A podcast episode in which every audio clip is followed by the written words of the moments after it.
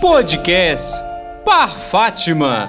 A voz dos paroquianos de Nossa Senhora do Rosário de Fátima.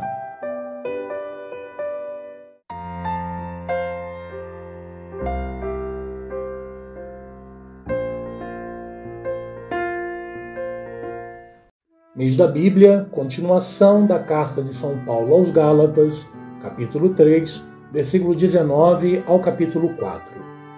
A aliança firmada por Deus em Abraão se realiza por meio da fé. Segundo as Escrituras, Deus justificaria as nações pela fé e não pela lei.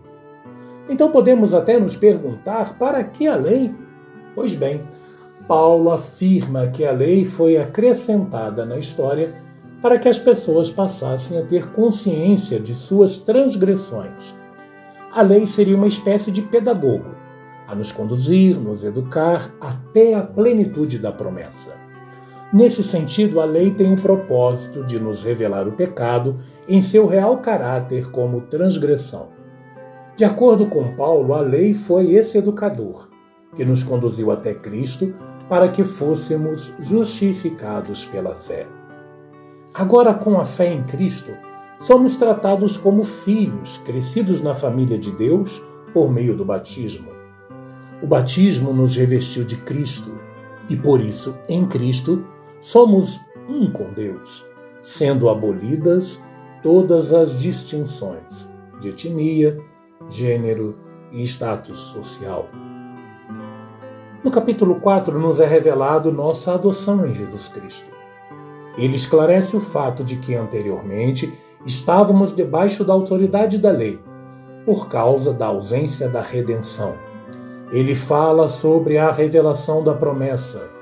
Deus, na plenitude dos tempos, enviou Jesus Cristo, que nasceu de uma mulher, encarnou na realidade sujeito à lei, para que todos os que estavam sujeitos a essa lei fossem resgatados.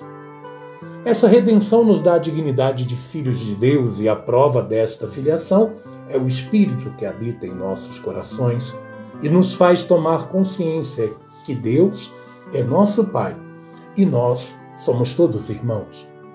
O mesmo Espírito que nos faz sentir, encontrar e dizer Abba, Pai. Na experiência do encontro que podemos confiar e estar e sermos filhos do mesmo Pai. Intimidade profunda que depende do nosso sim, da nossa busca e de o procurarmos, como nos orienta a palavra, de coração sincero. Paulo anuncia a palavra que transforma em vida, pois pelo Cristo e por ter recebido a fé, o povo torna-se livre em Cristo, não pela lei e pelos costumes, mas por um amor incondicional que Deus desejou, deseja e desejará que todos que se aproximarem dele serão transformados do velho ao novo. Ao entender estas realidades, podemos refletir. Vivo minha fé na liberdade da graça que me foi concedida pelo batismo ou ainda me deixo condicionar pelo jugo da lei? O que significa para mim a revelação de que Jesus é o Filho de Deus? Em qual momento da minha trajetória, eu vivi esta experiência redentora da liberdade da fé em Jesus Cristo? Que todos estes questionamentos e esta reflexão nos ajude a aproximarmos ainda mais da palavra de Deus e no conhecimento de Jesus Cristo, nosso Redentor.